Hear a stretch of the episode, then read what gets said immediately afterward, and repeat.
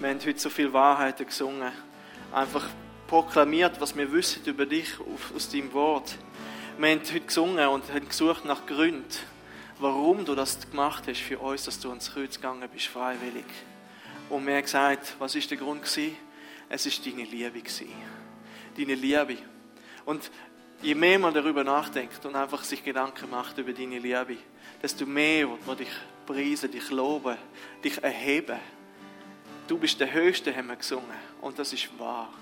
Der Höchste ist gekommen, um uns zu erlösen. Von so viel Schuld. Und ich bin dir dankbar, Herr. Du bist nicht nur ein wunderbarer Schöpfer, du bist auch das Licht von der Welt. Und ich bin dir so dankbar. So dankbar, dass das Licht, auch, Licht heute auch noch leuchtet und wir können dir begegnen. Danke dir, Herr, für die Begegnung jetzt gerade im Lobpreis, im Wort, nachher in der Gemeinschaft, wenn wir miteinander essen. Du willst Du willst, du, du wirst uns begegnen. Und dafür danke ich dir von Herzen. Halleluja. Amen. Amen.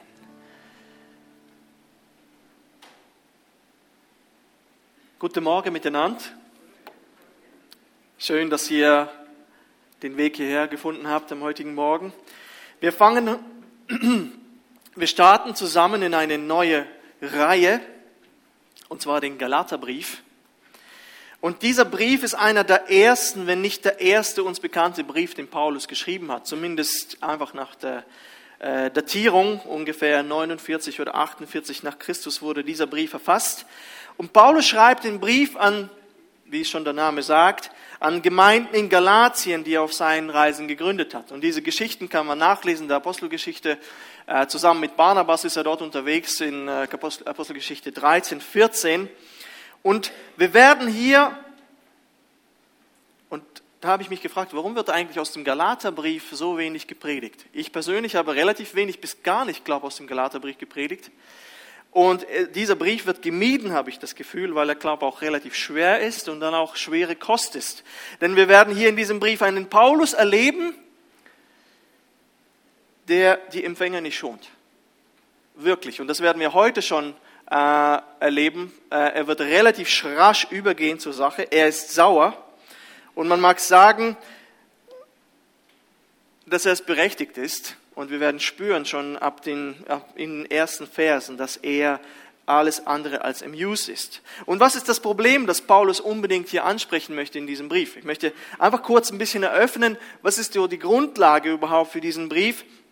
Und viele von uns wissen, dass Jesus zunächst zu den Juden gepredigt hat und aber der Glaube an ihn sich dann über die Grenzen Jerusalems und natürlich auch Israels sich dann ausgebreitet hat.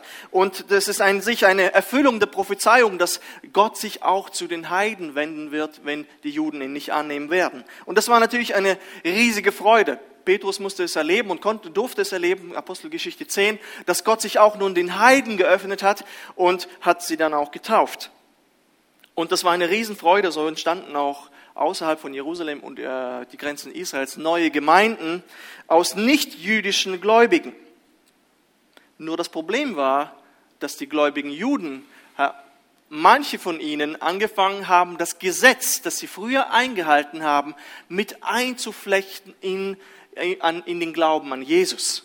Und das war vor Christus auch Pflicht, aber Jesus erfüllt das Gesetz und hier einfach vielleicht drei Sachen, die hier im Raum stehen da. Das ist die Beschneidung von Männern, die man unbedingt wieder einführen wollte. Koscheres Essen, also sicher von Vorschriften halten, was man zu essen hat und dann zum Beispiel so etwas wie Sabbat halten. Und jetzt gab es Juden, die meinten, dass die nichtgläubigen Juden all das auch mit einhalten sollten. Ihr sollt bitte all das tun, was dort steht. Und dazu gibt es sogar in Apostelgeschichte 15 dann eine Debatte. Was müssen denn die gläubigen Nichtjuden alles einhalten? Und dann hat man ein beschlossen, das Konzil war sich einig, dass man dergleichen wie Sabbat halten und die ganzen Gesetze und Vorschriften den Nichtjuden nicht vorschreibt. An sich war das eine Geschichte, die durch war. Und Paulus hatte das auch so gelehrt. Aber nachdem er bei seiner ersten Reise dort durch ist, kam er zurück und schon kamen die ersten jüdischen Kollegen und lehrten etwas anderes. Und sie forderten sich beschneiden zu lassen. Und das ist so das Thema, das die ganze Zeit in diesem Brief dort vorkommt. Und er ist empört, er ist zornig, weil das Gesamte, und das ist eben das, er sagt, ja, es ist, es ist eben nicht so, dass seine Haltung einfach den Gesetzen gegenüber negativ ist. Er sagt, ihr verfälscht das Evangelium. Ihr verfälscht die komplette Botschaft der Errettung durch Gnade oder aus, Glauben, aus Gnade durch Glauben. Und das, ist, das steht auf dem Spiel. Und Paulus ist es sehr, sehr ernst. Er besteht es besteht aus diesen Entwicklungen die Gefahr, dass es bei den Christen zwei Lager gibt. Und das ist wahr. Ich weiß gar nicht, wenn dieser Brief vielleicht an die Galater nicht geschickt worden wäre, gäbe es vielleicht wie zwei Strömungen in der Christenheit. Die eine Strömung, und an sich gibt es diese Strömung auch heute. Denn wir, wir merken einfach, dass an sich dieses Werk, aus, aus Werken gerecht zu werden, das sehen wir zum Beispiel zum großen Teil noch in der katholischen Kirche verankert. Zwar ist es, man, man, man lehrt die Gnade, ja, es ist die Gnade, Gott kommt zum Menschen, aber diese Rechtfertigung, die geschieht im Himmel, also dieser rechtliche Akt, dass wir gerecht gesprochen worden vor Gott, ist bei uns etwas, das passiert. Aber bei den Katholiken ist es etwas, was in dir ist. Und diese Rechtfertigung wird aufgefüllt durch deine Werke. Versteht ihr? Das heißt, du bist durch Gnade, Gott kommt zu dir, rettet dich, aber zu deiner Rechtfertigung tust du durch die Werke, die du tust, noch etwas dazu. Und das ist, an sich ist es eine Sache, die bis heute noch besteht. Und Paulus kämpft genau dagegen an, sagt nichts mit Werken. Eben das will er auf, jeden äh, Fall vermeiden. Und wir sehen, wie dieses Thema dann durchzieht und dann wird er auch praktisch. Ich weiß nicht, wie viele Predigten das Ganze hier einnehmen wird, aber wir werden dann innerhalb von drei Predigten jetzt Kapitel 2 dann abschließen und dann sehen wir dann weiter. Es ist ein sehr spannendes, ein sehr geladenes, sehr geladener Brief. Äh, ein Pastor hat mir gesagt, das ist eine kleine Bombe. Es ist eine kleine Bombe, weil, warum das Evangelium sehr prägnant äh, und, und weil es so eine Brisanz hat und so viel Feuer und Paulus einfach sehr wütig ist. Martin Luther sagte, das ist meine Käthe, dieser Brief. Und Käthe war seine Frau. Katharina von Bora nannte er Käthe, liebevoll. Und als er den äh, Galaterbrief gelesen hat, das ist meine Käthe. Die, dieser Brief ist mir so lieb und ich, er konnte sich so stark mit diesem Brief identifizieren, dass er sagte, das ist meine Käthe. Also sehen wir, es ist nicht nur Feuer und Brisanz drin, sondern es ist auch viel, viel für uns drin, wo wir einfach auch über Gott staunen können und ihn loben und preisen. Ich hoffe, dass dieser Brief unsere Käthe wird. Oder meine Eva oder äh, wie auch immer. So, legen wir los und ich lade euch ein, die Schriftstelle aufzuschlagen. Wir, wir gehen gerade bei der Begrüßung los und lesen gerade die ersten zehn Verse. Ähm, man kann eigentlich die erste Folie schon einblenden da. Aha, da ist ich auch schon da. Paulus, Apostel, nicht von Menschen her, auch nicht durch einen Menschen, sondern durch Jesus Christus und Gott, den Vater, der ihn aus den Toten auferweckt hat. Und alle Brüder, die bei mir sind, den Gemeinden von Galatien. Gnade euch und Friede von Gott, unserem Vater und dem Herrn Jesus Christus, der sich selbst für unsere Sünden hingegeben hat damit er uns herausreiße aus der gegenwärtigen bösen Welt nach dem Willen unseres Gottes und Vaters, dem die Herrlichkeit sei von Ewigkeit zu Ewigkeit. Amen. Und jetzt geht's los. Ich wundere mich, dass ihr euch so schnell von dem, der euch durch die Gnade Christi berufen hat, abwendet zu einem anderen Evangelium, wo es doch kein anderes gibt. Einige verwirren euch nur und wollen das Evangelium des Christus umkehren wenn aber euch, auch wir oder ein Engel aus dem Himmel, etwas anderes als Evangelium entgegen dem Verkündigten, was wir euch als Evangelium verkündigt haben, er sei verflucht. Wie wir früher gesagt haben, so sage ich auch jetzt wieder, wenn jemand euch etwas als Evangelium verkündigt, entgegen dem, was ihr empfangen habt, er sei verflucht. Denn rede ich jetzt Menschen zuliebe oder Gott? Oder suche ich Menschen zu gefallen? Wenn ich noch Menschen gefiele, so wäre ich Christi Knecht nicht.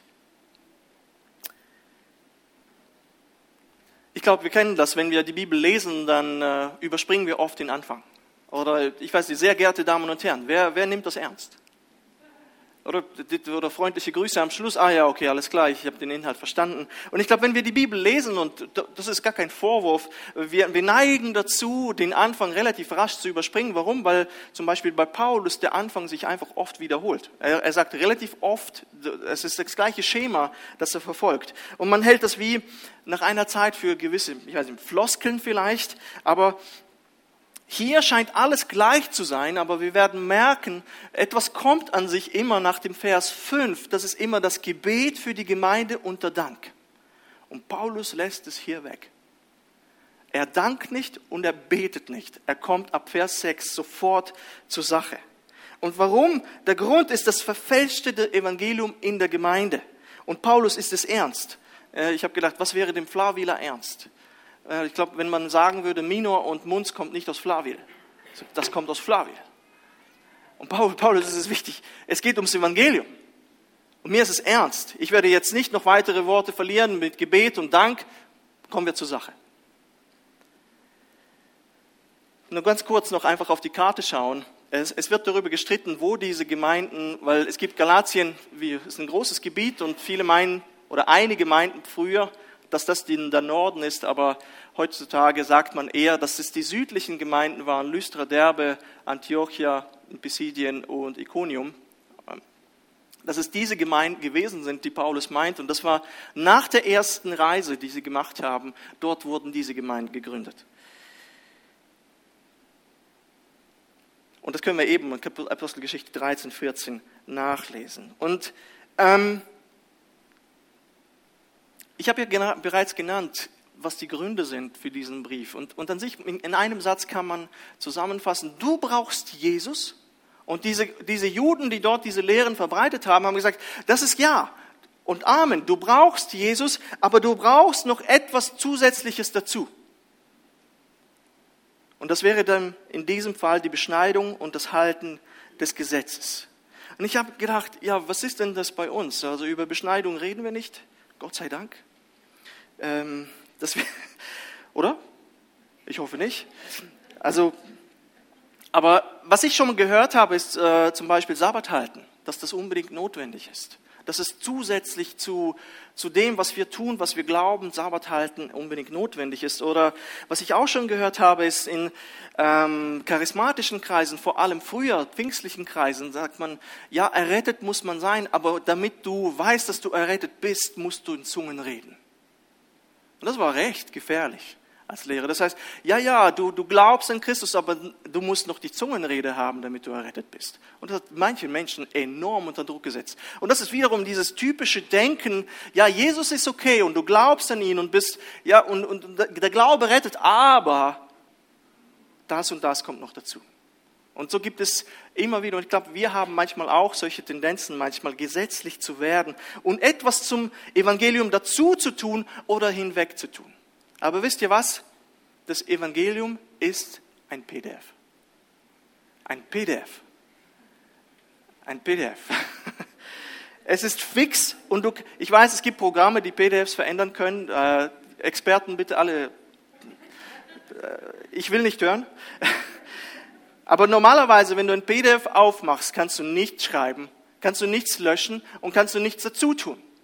Das ist nicht ein Microsoft Word-Dokument. Wenn ich die Predigt fertig geschrieben habe, meistens am Samstagmorgen, schicke ich sie als PDF den Predigt-Software-Leuten bei uns, damit sie das nicht verändern. Aus Versehen. Oder plötzlich Ihnen ein gutes Beispiel noch einfällt. Es ist fix. Es ist fix, es ist fertig. Und wenn du im Evangelium etwas löschst, dann, dann landest du schnell beim Liberalismus oder Pluralismus. Und das ist heute eher die Tendenz und unsere Schwierigkeit, dass wir gewisse Sachen aus dem Wort Gottes nicht ernst nehmen. Und das wird liberal, das Evangelium, Wort, äh, das Wort Gottes. Oder eben äh, sehr vielfältig und wiederum etwas verwässert. Das ist wahrscheinlich heute eben das größte Problem. Aber hier ist es Gesetzlichkeit. Und das ist meistens das, was du zusätzlich noch dazu tust. Du etwas hinzutun zum Evangelium. Und das ist hier das Problem. Und ich habe gedacht, Geschwister, es ist mir so wichtig, dass wir eine evangeliumszentrierte Gemeinde sind. Dass wir evangeliumszentrierte Predigten haben. Dass wir nicht irgendwelchen, ich weiß, irgendwelche Geschichten erzählen, sondern dass wir uns äh, auf das Wort konzentrieren. Dass wir daraus graben. Und wenn, denn das ist, das ist der Sirup. Daraus müssen wir nehmen. Das ist der Zucker. Und wir beschäftigen uns wieder damit.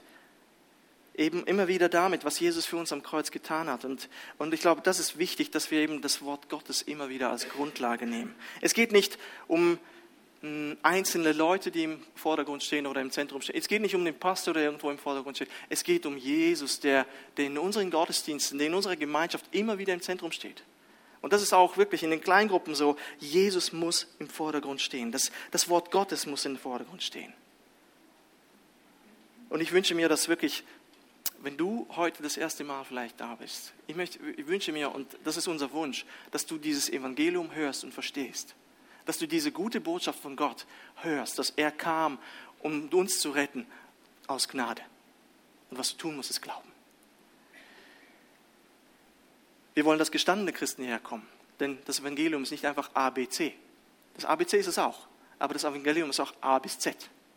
Es, es, es vermag wirklich uns zu lehren und das mitzugeben, was wir im Leben brauchen, und, um bestehen zu können. Es verändert unser Verhalten, unsere Ehen, unseren Umgang mit Finanzen. Es ist wichtig, dass wir eben genau darauf schauen, wie wir dieses Evangelium predigen und was wir predigen. Wir müssen es schützen, es bewahren, verkündigen, wie es ist. Irgendwo logisch, oder? Aber so oft missachtet. So oft missachtet. Einige Gedanken aus dieser Begrüßung einfach, ich gehe einfach weiter. Das ist übrigens Türkei. Heute. Falls jemand das nicht gemerkt hat.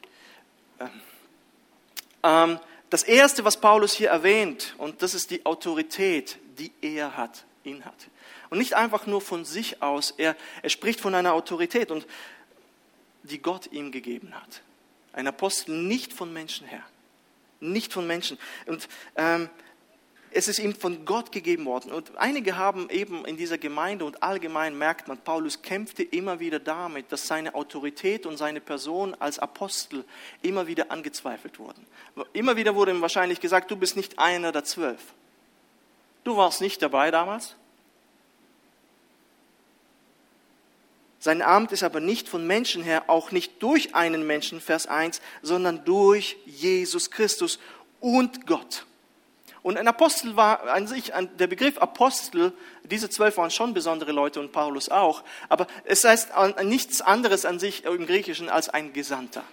Er, er verkündigt das, was Gott äh, ihm auf, aufgetragen hat. Oder er schreibt das auf, was Gott ihm aufgetragen hat. Und diese Botschaft ist wie die Autorität von Paulus, nicht von Menschen, die er aufschreibt. Auch nicht durch einen Menschen, sondern von Jesus und Gott, seinem Vater. Und das ist wichtig. Er, er, er kommt sofort, wirklich. Er sagt, Leute, das, was ich euch schreibe, ist nicht einfach meine Meinung. Und Petrus sagt auch über, äh, über Paulus, manchmal ist das, was Paulus schreibt, kompliziert, nicht einfach zu verstehen, aber es sind Gottes Worte. Und Paulus beruft sich darauf und sagt, hey, ich bin im Fall nicht einfach nur der selbst Auserkorene, aber ich tue da den Willen Gottes. Ich verkündige das Wort Gottes und das hat Autorität. Und ich habe auch Autorität. Paulus Apostel. Und das Wort Gottes hat Autorität. Und ich denke, es ist so wichtig, dass die Menschen mit dieser Botschaft, die Autorität hat, in Berührung kommen, die ihnen etwas zu sagen hat. Denn wenn wir etwas sagen, dann, ja, dann ist es oft unsere Meinung. Aber wenn Gott etwas zu sagen hat zu den Menschen, dann hat es eine besondere Autorität. Und ich denke gerade an den Herbstmarkt und ich bitte euch wirklich einzustehen für den Herbstmarkt. Das ist so wichtig, dass Menschen dieser Botschaft, die so viel zu sagen hat, die so viel Autorität hat, dass Menschen dieser Botschaft begegnen. Wenn wir dort Menschen ansprechen auf die Hoffnung, die wir haben und, und wirklich, denke, Herr, führe uns wirklich in Gespräche, wo, wo, die Menschen abgeholt werden. Und, und, und gib mir irgendwas von dir, dass ich das mitgeben kann. Warum? Weil diese Botschaft so viel Autorität hat. Nicht ich soll wirken, sondern du und dein Wort. Es hat Kraft, Menschen zu verändern. Und deswegen ist das, was Paulus sagt und tut, Gottes Wort. Gottes Wort. Und Autorität. Das andere, was er erwähnt, ist Gemeinschaft. Er sagt, Paulus Apostel nicht von Menschen her, auch nicht durch einen Menschen, sondern durch Jesus Christus und Gott, den Vater, der ihn aus den Toten auferweckt hat. Und alle Brüder, die bei mir sind. Gemeinschaft ist ein großes Thema gewesen letzten Sonntag. Und ich habe viel, wir haben viel darüber gesprochen und wie wichtig Gemeinschaft ist. wenn du hierher kommst, ist es wichtig. Paulus war kein Einzelgänger. Paulus war immer Teamplayer. Er konnte wahrscheinlich alles besser als die anderen. Alles. Vielleicht Apollos noch. Apollos, glaube ich, konnte besser verkündigen. Und deswegen haben sich die Leute bei ihm beschwert. Du kannst gut schreiben, aber verkündigen kannst du nicht so gut. Zweiten Korintherbrief. Apollos ist besser. Aber es ist so wichtig. Paulus hat verstanden, ich brauche die Leute. Und nicht einfach für mich, sondern das Evangelium breitet sich durch uns alle aus. Gott kann jeden gebrauchen in der Gemeinde. Es ist so schön, dass er sagt, hey, ich schreibe euch, hätte er doch auch sagen können. Aber nein, alle Brüder bei mir sind, die bei mir sind, wir grüßen euch. Wir grüßen euch. Man versteht sich als Gemeinschaft. Und das ist wichtig. Wir, FCG Flavil, wir sind ein Team. Ein Team, eine Mannschaft. Equipe Tricolore mit dem Roten Kreuz. Das ist eine Riesensache. Ich denke manchmal, oh Mann, es ist so gut, Gemeinde zu haben. Es ist so gut. Ich habe ja ein Jahr lang einfach Kleingruppen besucht und jetzt starten wir mit der eigenen Kleingruppe. Und ich freue mich einfach auf dieses Kennenlernen, an dieses einander bestärken, einander ermutigen, miteinander unterwegs sein. Mit meinen Geschwistern, die ich zwar schon relativ gut kenne zum Teil, aber es kommen andere dazu, die ich nicht so gut kenne. Genial. Gemeinschaft. Gemeinschaft. Und das ist so wichtig, dass wir verstehen, dass wir auch einander brauchen. Wie gesagt, wir sind nicht einzelne Punkte irgendwo auf der Karte, sondern wir sind ein Leib. C.S. Lewis war befreundet mit, er hat ja Narnia geschrieben und auch viele, viele, viele, viele theologische Bücher. Und er war mit diesen äh, Brüdern Tolkien, Tolkien, sagt euch etwas, Tolkien, die Herr der Ringe und Hobbit geschrieben haben. Und er war mit diesen beiden befreundet. Und er sagte, es war so schön, mit ihnen unterwegs zu sein. Es war so gut. Jeder hatte etwas beizutragen, es war so schöne Gemeinschaft und plötzlich starb einer von ihnen. Und, äh, und so insgeheim hat C.S. Lewis gedacht, jetzt habe ich mehr Zeit, es ist schade, aber ich habe mehr Zeit mit dem Bruder hier Gemeinschaft zu haben, äh, weil ich ihn nicht teilen muss mit seinem eigenen Bruder. Aber er hat, ja, ist ein bisschen eigensinnig, aber, aber er hat gesagt, aber Mann, sein Bruder konnte etwas aus ihm herausholen in der Beziehung, was ich nicht kann und er fehlt. Und, das ist, und ich glaube, wir haben Geschwister in, der, in unseren Reihen, die aus uns etwas hervorholen können, aus unserer Persönlichkeit und was wir sind, was, was wir es nicht, nicht tun können und was andere nicht tun können. Wir brauchen einander. Wir müssen uns als Brüder und Schwestern verstehen. Das andere ist wunderbare Gnade. Und alle Brüder, die bei mir sind, den Gemeinden von Galatien, Vers 3, Gnade euch und Friede von Gott, unserem Vater. Warum sagt Paulus immer wieder? Gnade ist eben das, was hier durch den Brief hindurch uns begleiten wird. Und er sagt es immer wieder, Gnade sei euch oder gehe zuvor. Gnade ist die unverdiente, freundliche Zuwendung Gottes an uns Menschen. Die unverdiente, freundliche Zuwendung zu uns Menschen. Sie ist kostenlos, aber sie ist unheimlich kostbar. Sie, sie hat Gott äh, viel gekostet, um uns das zu schenken. Er gab seinen Sohn damit, und begegnet uns freundlich. Es hat ihn viel gekostet, diese Gnade, aber für uns ist sie umsonst. Meine Frau hat gesagt, umsonst sollst du nicht sagen. Ja, sie ist kostenlos. John Newton, der Amazing Grace geschrieben hat, sagt, es war Gnade, die mein Herz Furcht lehrte. O Gnade löste meine Ängste. Wie kostbar erschien diese Gnade in der Stunde, als ich erstmal glaubte. Ja, er war, er war fasziniert von Gnade. Er war früher Sklave der Sünde und jetzt durch Gottes Gnade durfte er Kind Gottes sein. Unverdient, einfach so hineingekommen. Mein Herz hat Furcht gelehrt und zwar gesunde Ehrfurcht vor Gott. Es hat meine Ängste gelöst, gelöst. Wie kostbar ist diese Gnade. Und Gottes Gnade bringt auch Frieden. Er schreibt es direkt danach. Gottes Gnade euch und Friede von Gott. Das kommt nicht von Menschen, dieser Friede, sondern Gott, dem Vater und seinem Sohn, Jesus Christus persönlich. Vergiss nicht, vergiss nie, dass du von Gnade abhängig bist. Wir sind gerade dabei, äh, die Leiterstandards ein bisschen zu überarbeiten. Und dort ist ein Punkt wichtig mir gewesen zu erwähnen, denke daran, dass du aus Gnade löst und nicht äh, lebst und nicht aus dem, was du leisten kannst und was du von dir denkst. Denn wenn wir anfangen, wenn wir das vergessen, geraten wir schnell in Leistungsdenken oder in Leistungsspirale. Was kommt dann? Wenn du schaffst, aus eigener Kraft etwas zu tun, dann kommt der Stolz. Wenn du es nicht schaffst, kommt die Verzweiflung. Aber wenn du aus Gnade lebst, kannst du dich annehmen, so wie du bist. Du bist nicht jemand, weil du jemand bist oder was, weil, was, weil du was leisten kannst, sondern du bist jemand wegen dem, was Christus für dich getan hat und was er über dich denkt.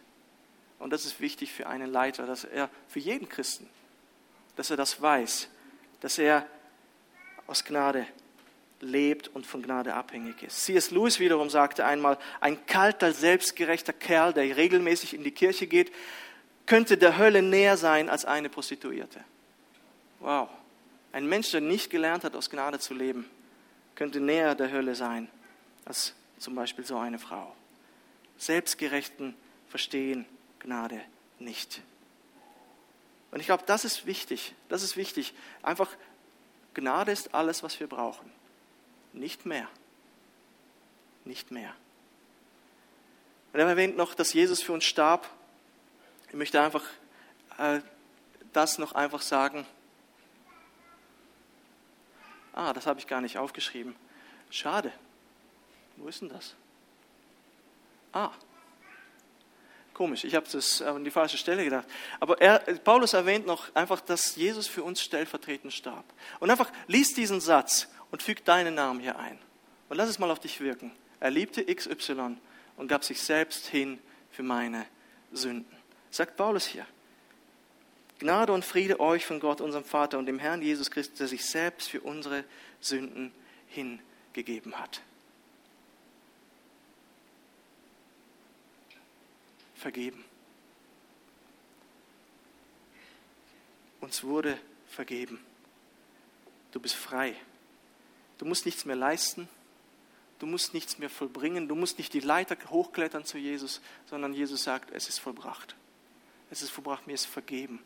Wie, was für eine Last fällt da von uns? Und, Paulus wirklich repetiert das immer wieder, aber das ist, das ist wirklich so wichtig, dass wir das vor Augen halten.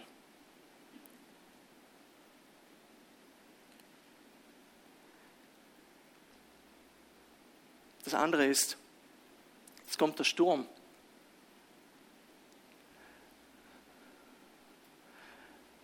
Merkt ihr, dass das ein anderer Vers ist? Jetzt. Ah. Zunächst war die Begrüßung und jetzt kommt der Sturm, der Vorwurf. Jetzt dieser abrupte Übergang, den Paulus hier bringt. Die jüdischen Christen noch einmal üben Druck aus und wollen Gesetz, Beschneidung und andere Vorschriften einführen und und einige von ihnen, und ich denke, das waren wahrscheinlich nette Typen, die da kamen und sagten, hey, das wäre noch gut, wenn wir das noch das tun würden, Gott würde sich ja gefallen haben. Es ist, wir haben manchmal das Gefühl, da sind so blutrünstige Juden gekommen und haben angefangen zu erzählen und wir brauchen noch die Gesetze. Ich glaube, sie kamen ganz nett. Hey, wir, wir sollten noch das und das tun, der der Herr würde gefallen haben. Haben wir doch früher auch getan. Aber sie kommen vom Weg ab. Sie kommen vom Weg ab. Und deswegen auch die, diese Vorwurf von Paulus, ich wundere mich, dass ihr euch so schnell von dem, der euch durch die Gnade Christi berufen hat, abwendet zu einem anderen Evangelium. Dieses Abwenden von Gott, das ist immer relevant. Es ist immer relevant in der Gemeinde. Zum Beispiel junge Menschen heute kommen viel schneller vom Weg oder viel eher vom Weg ab als vor 30, 40 Jahren. Es gab in der SBM eine Untersuchung, wie viele wie viel Teenies kommen effektiv, ähm, nee, wie viele junge Menschen kommen über das Teenie-Alter hinaus und bleiben in der Gemeinde. Was meint ihr, wie viel? Prozentual. Wie viel? 15 Prozent. Sehr pessimistisch, Hans-Peter. Gott sei Dank ist nicht so. 50. 50 Prozent. 50 Prozent gehen nicht mehr in die Gemeinde ab einem gewissen Alter. Und das ist eine traurige Tatsache in der SBM. Und was passiert? Einer der Faktoren ist, dass sie Herausforderungen treffen, in der Ausbildung, in der Schule oder wo auch immer, das ist klar, auf die sie nicht vorbereitet sind. Sie sind oft nicht vorbereitet. Das trifft sie manchmal wie eine Wand, dieses äh, weltliche Denken und all das, was die Stars leben und, und Instagram. Und noch einmal, ich habe nichts gegen Instagram, habe zwar selber einen Account, aber noch nie was gepostet. Aber die Teenies sind herausgefordert und sie merken nicht, wie, wie manchmal falsche Haltungen, Einflüssen der Welt ihren Glauben schwächen und fallen dann irgendwann komplett weg, gehen immer wie selten in den Gottesdienst oder es fällt äh, abrupt ab. Und das können dann Stars gewesen sein, irgendwelche Kollegen, Lehrer oder irgendein hübscher Typ gewesen sein oder eine Typin, die die, die Teenies dann vom aus der Gemeinde dann herausgelockt haben. Und ich denke, das muss unser Ziel sein. Und ich denke manchmal, wir, wir überlegen uns auch immer wieder, wie können wir unseren Teenies dienen? Wie können wir Eltern stärken, dass, dass, sie, dass diese jungen Leute nicht so schnell vom Weg abkommen? So wie diese Gemeinde hier. So schnell ist es gegangen, sagt Paulus. Ich denke, man, es geht manchmal so schnell, dass, dass unsere jungen Leute weggehen und sich abbringen lassen vom Weg. Und das sind ja nicht nur die jungen Leute, das sind auch wir manchmal. Und da gibt es auch vielfältige Beispiele. Der Ehepartner kann uns äh, abwenden vom Weg. Unsere Kids, deine Arbeitskollegen, jemand, den wir zufällig getroffen haben und plötzlich uns taffe Fragen, also Challenges stellt und wir, wir scheitern daran, weil wir keine Antworten haben. Oder vielleicht ist es auch einfach eine Person, die zusätzlich zum Glauben noch etwas dazu bringt, wie bei den Galatern. Aber es gibt immer und immer wieder Challenges, die unseren Glauben herausfordern. Und ähm, das müssen wir vor Augen haben. Das ist ernst, wenn das Evangelium auf die oder jene Weise angegriffen wird. Und Paulus ist es ernst. Ich wundere mich. Die Ausleger wundern sich über Paulus, dass er sich wundert. Sagt Paulus, der ist schroff in diesem Brief. Aber Paulus ärgert sich. Sagt, hier geht es um alles, um das Heil um die Gnade. Das, was ich euch immer schon gesagt habe. Was ist passiert? Wer sagt, sagt dann, was passiert ist. Sie haben sich zu einem anderen Evangelium abgewendet. Abwenden zu einem anderen Evangelium. Das ist so, in dieser, äh, dieser Verb im Griechischen heißt so viel wie der äh, Lagerwechsel in der Armee. Stellt euch vor, in der Armee würdest du überlaufen zum Gegner. Was würden deine Kollegen meinen über dich? sicher nur Positives. In Russland gab es äh, eine Armee, die Vlasov-Armee, die übergelaufen ist zu den Deutschen. Und zwar wirklich komplett. Ich weiß gar nicht, wie viele tausend Mann das waren. Und zu Stalin-Zeiten wurden praktisch alle ins Gefängnis gesteckt, also vollkommen unabhängig, wer du warst und was. Und natürlich auch sie, als man dann den Krieg gewonnen hat. Und dann gab es irgendwann eine Amnestie und viele kamen frei, aber sie nicht wegen dem Verrat, den sie begangen haben. Viele von ihnen sind im Gefängnis dann gestorben. Das ist dieses Abwenden, das könnte man auch im Sport, keine Ahnung, wenn Ronaldo keinen Titel gewonnen hätte und hätte zu Messi gewechselt. Das wäre Hochverrat. Hochverrat. Dirk Nowitzki, von dem ich ein Fan bin, hat nie ein Team gewechselt. Da bin ich stolz drauf. Hat, er hat immer mit schlechteren Spielern gespielt, aber ich wollte nicht, dass er das Team wechselt. Und er war treu ein, 19 oder 21 Jahre in der einen und derselben Mannschaft und gewann 2011 den Titel. Hätte viel öfter gewinnen können, aber er war dort. Aber das, was die Galater tun, das, was die Galater tun, ist schlimmer als ein Seitenwechsel im Krieg oder im Sport. Sie verlassen den Herrn. Sie verlassen den Herrn. Die Galater lebten davor das Evangelium der Gnade, sie zogen die Kleider der Gerechtigkeit an, sie wussten, dass sie durch Jesus gerecht worden sind, nicht aus sich selber, nicht aus Werken, sondern aus Glauben und durch die Gnade, aber sie wechseln das Team und das sehr schnell. Das wäre so, als ob du nach, kurz nach der Trauung wieder zu einem anderen Mann oder zu einer anderen Frau rennen würde, was übrigens meiner Großmutter passiert ist. Fun Fact. Ist interessant, meine Großmutter wurde von ihren Brüdern gezwungen, einen Mann zu heiraten und nicht auf ihren zukünftigen Ehemann. Und sie wollte diesen Mann nicht heiraten. Erzähle ich mal kurz hier. unglaublich. Sie, ich habe sie nie kennengelernt, hätte ich aber gern. Sie starb, als meine Mutter 14 war. Und was passiert ist, während der Hochzeitszeremonie, äh, nee, nicht zur Zeremonie, sondern sie feierten schon im Haus, kam mein zukünftiger Großvater oder, und, und schaute durchs Fenster und sie sah ihn, dass er da ist. Und sie lief aus dieser Feiergesellschaft und verließ alle, einschließlich ihrem Mann, und ging zu ihrem Mann für immer. Und ich dachte, ist ja toll, wie das zustande gekommen ist, aber wie fühlten sich die Leute, die dort waren? Vor allem der Ehemann. Das ist ja die schlimmste Sache, die du erleben kannst in deinem Leben. Also ich lobe meine Großmutter dafür nicht. Das ist unglaublich. Ähm, und, und, und, und das ist noch schlimmer. Das, was, was Paulus hier umschreibt, ist noch schlimmer. Sie wechseln das Team und das erinnert auch an Israel so ein Stück weit, äh, wie sie nach dem Auszug aus Ägypten kurz davor waren, Paulus zu, äh, Mose zu steinigen. Mehrfach, nach all den Wundern, nachdem sie gesehen haben, dass Gott äh, Israels ein Gott, der mächtig ist, der lebendig ist, der fähig ist, so viel für sie zu tun. Oh, wir können nicht durchs Meer laufen, wir wollen dich steinigen. Oh, wir haben Hunger, wir wollen dich steinigen. Wir haben kein Wasser, wir verdursten, wir wollen dich steinigen. Ich glaube, Mose war nicht umsonst einer der demütigsten Menschen der damaligen Zeit. Und hier auch so ein schneller Abfall vom Evangelium. Wenn Paulus hier spricht, dass wenn Paul, diese Galater sich vom Evangelium abwenden, dann ist es nie so, dass, ah, wir wenden uns einfach vom Wort ab. Du wendest dich immer von Gott ab.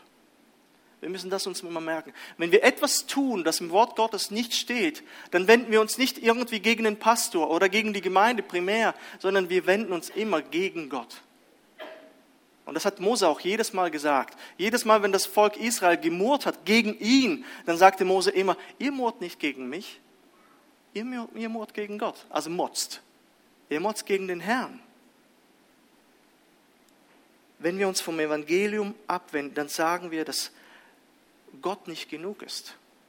Wir brauchen etwas anderes noch dazu, dass Jesus nicht genug ist. Paulus sagt in Kapitel 2, Vers 21, ich werfe weg die Gnade Gottes. Ich werfe nicht die Gnade Gottes. Denn wenn durch das Gesetz die Gerechtigkeit kommt, wie ihr sagt, so ist Christus vergeblich gestorben. Ihr wendet euch gegen Jesus, wenn ihr Gerechtigkeit aus Werken lebt. Es gibt keinen anderen Weg, wie wir mit Gott in eine gesunde Beziehung kommen können. Und das ist nur durch Jesus. Nur durch Jesus. Und nichts anderes dazu oder weg oder wie auch immer.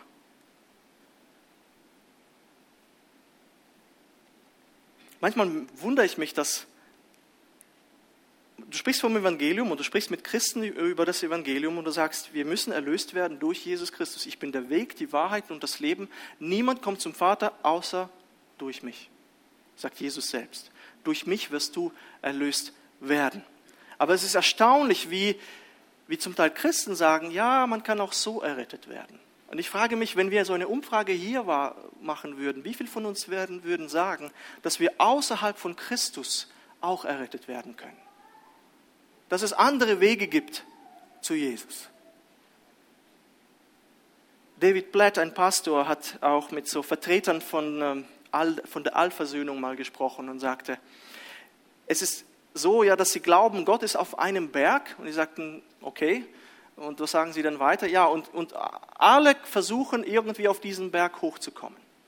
Und dann gibt es den Weg des Hinduismus, es gibt den Weg des Buddhismus, es gibt den Weg des Islam, es gibt den Weg des Judentums und viele, viele andere Wege. Und die Wege sehen sehr, sehr unterschiedlich aus, aber schlussendlich wollen alle nach oben und erreichen dann schlussendlich irgendwann die Spitze und sind bei Gott.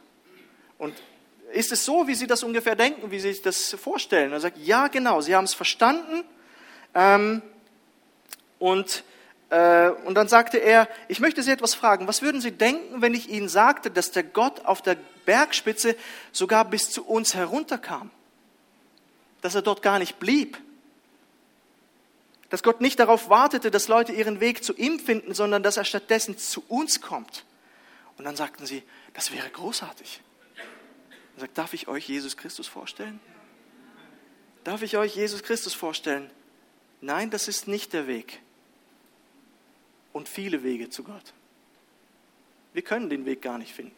Er hat den Weg zu uns gefunden. Das ist das Evangelium. Jesus nicht, ist nicht einer von vielen, er ist einzigartig.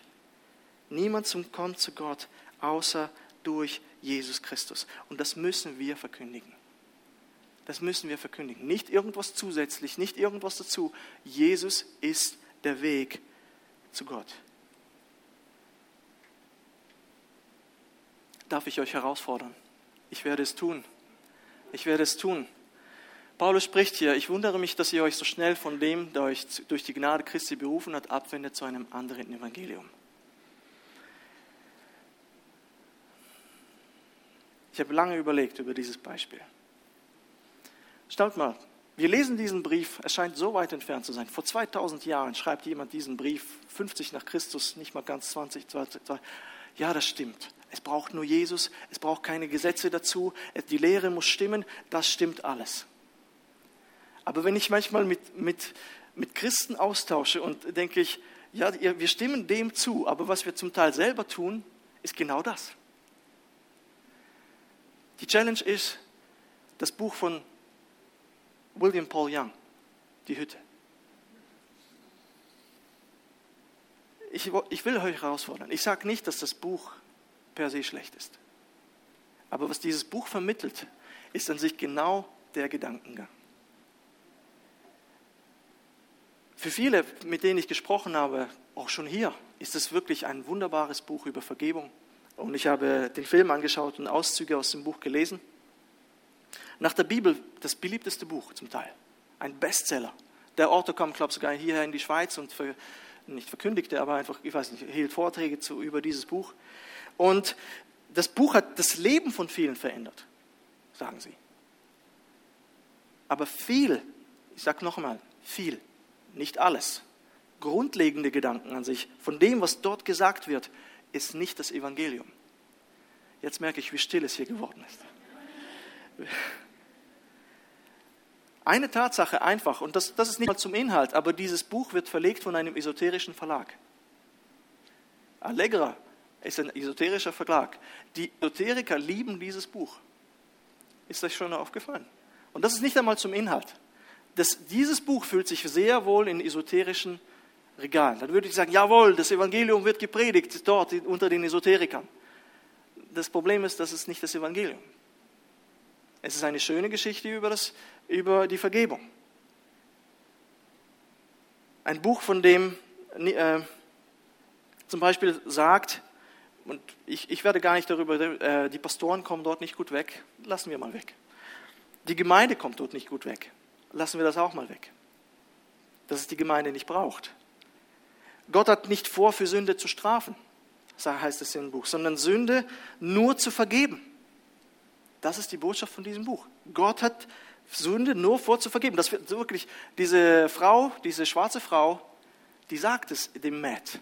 Ich habe nur vor, Sünde zu vergeben, aber Gott wird Sünde strafen. Das ist das Evangelium.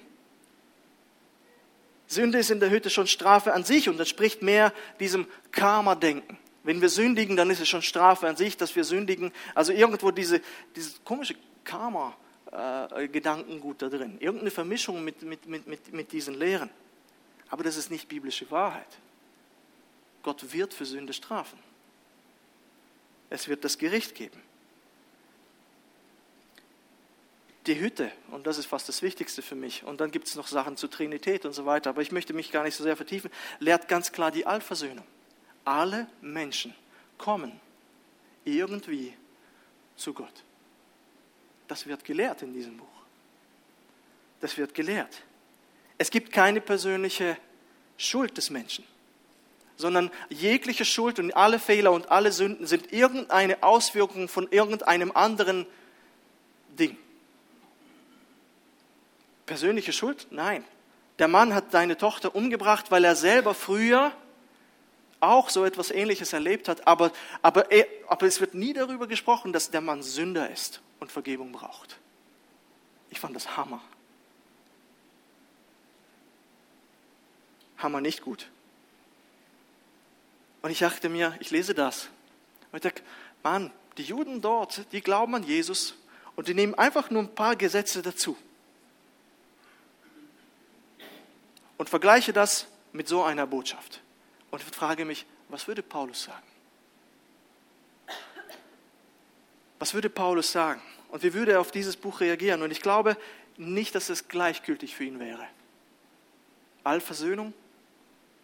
Ich bin der Weg, die Wahrheit und das Leben. Niemand kommt zum Vater denn durch mich. Lest das Buch, das ist wirklich das. Das ist die Botschaft. Und das sind genau diese Tricks des Teufels. Der Teufel kommt nie. Geschwister, bitte steinigt mich nicht oder steinigt mich, ich weiß es auch nicht. Aber ich sage nicht, noch einmal, weil manchmal wollen wir das hören, was wir hören wollen. Ich sage nicht, dass das Buch nur schlecht ist. Aber ich sage euch, was für Gedanken so ein Buch vermittelt. Und manchmal lesen wir dann so etwas und sagen, oh, die Galater, die sind wirklich, wirklich böse. Und sind begeistert von Dingen, die genau in diese Richtung schießen.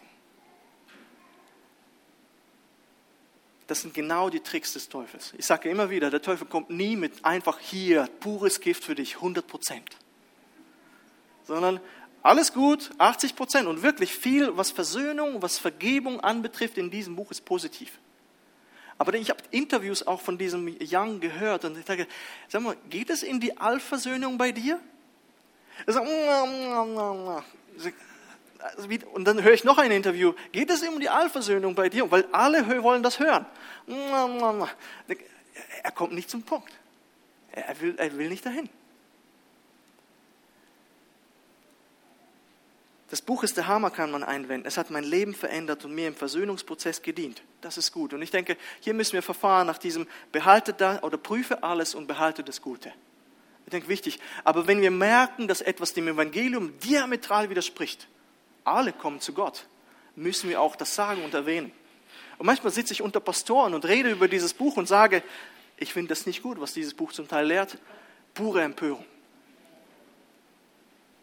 Weil wir eine gewisse Sache, die dort gut ist, überbetonen. Aber ich, ich bin immer für die Mitte. Ich bin immer für die Balance. Und für die Wahrheit. Weil es das Evangelium verfälscht. Sollt ihr jetzt das Buch verbrennen? Ich überlasse es euch. Bei mir, bei mir ist es im Regal. ich sage das, wie Paulus, nicht euch zuliebe oder ich sage das nicht, Vers 10 finde ich so gut, den rede ich jetzt Menschen zuliebe über Gott oder suche ich Menschen zu gefallen. Wenn ich noch Menschen gefiele, so wäre ich Christi Knecht nicht. Ich sage euch, weil es eine Gefahr ist, dass solches Denken und solche Lehren hineinkommen in die Gemeinde und wir denken, dieser Mann hat so viele Millionen Bücher verkauft.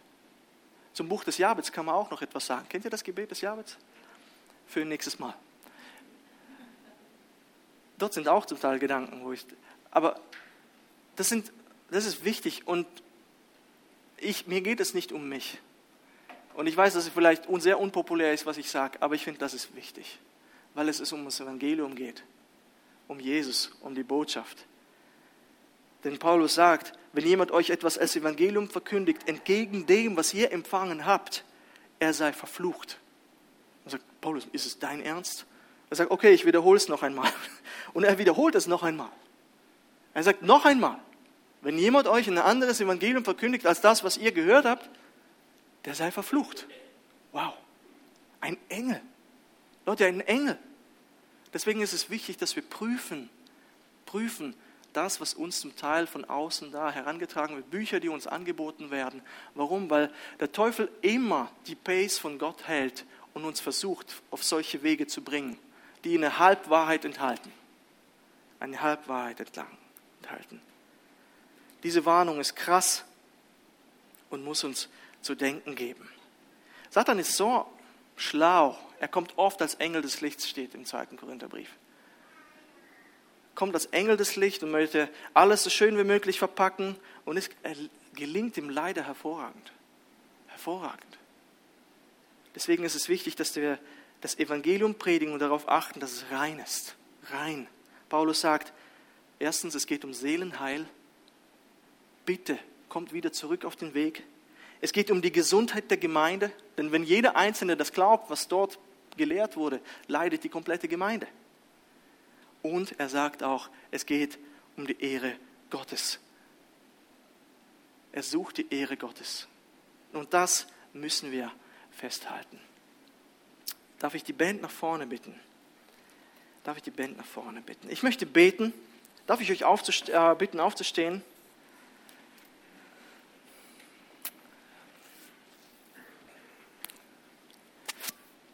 Herr Jesus, es fiel mir schwer bei der Vorbereitung für diese Predigt, weil ich gemerkt habe, dass das Beispiel der Galater für uns irgendwo weit entfernt ist. Und wir denken, naja, Gesetzlichkeit ist nun wirklich nicht unser Problem. Aber du hast mir aufgezeigt, dass der Teufel immer noch aktiv ist und uns mit anderen Dingen einfangen will. Ich möchte gar nicht mich so festsetzen bei diesem Beispiel mit der Hütte. Aber das ist ein gutes Beispiel, aktuelles Beispiel, wo genau solches Gedankengut hineinkommt und wir eventuell dem verfallen können. Ich sage nicht, dass jeder das dann auch annimmt, vielleicht sogar nicht einmal gemerkt hat, dass es da drin steht. Aber es ist eben das, was da ist und dein Evangelium, dein Wort verfälschen möchte. Und ich bitte dich, Herr, dass du uns hilfst, es hochzuhalten, dein Wort, und diese rettende Botschaft aus Gnade durch Glauben weiterhin verkündigen. Es verkündigen, so wie es steht. Nichts wegtun und nichts hinzutun. Damit wir gesund sein können, persönlich, als Gemeinde und damit du geehrt wirst. Herr Jesus, und das wollen wir jetzt tun, dich noch einmal ehren, dich erheben, dich loben und preisen. Ich danke dir, Herr. Amen.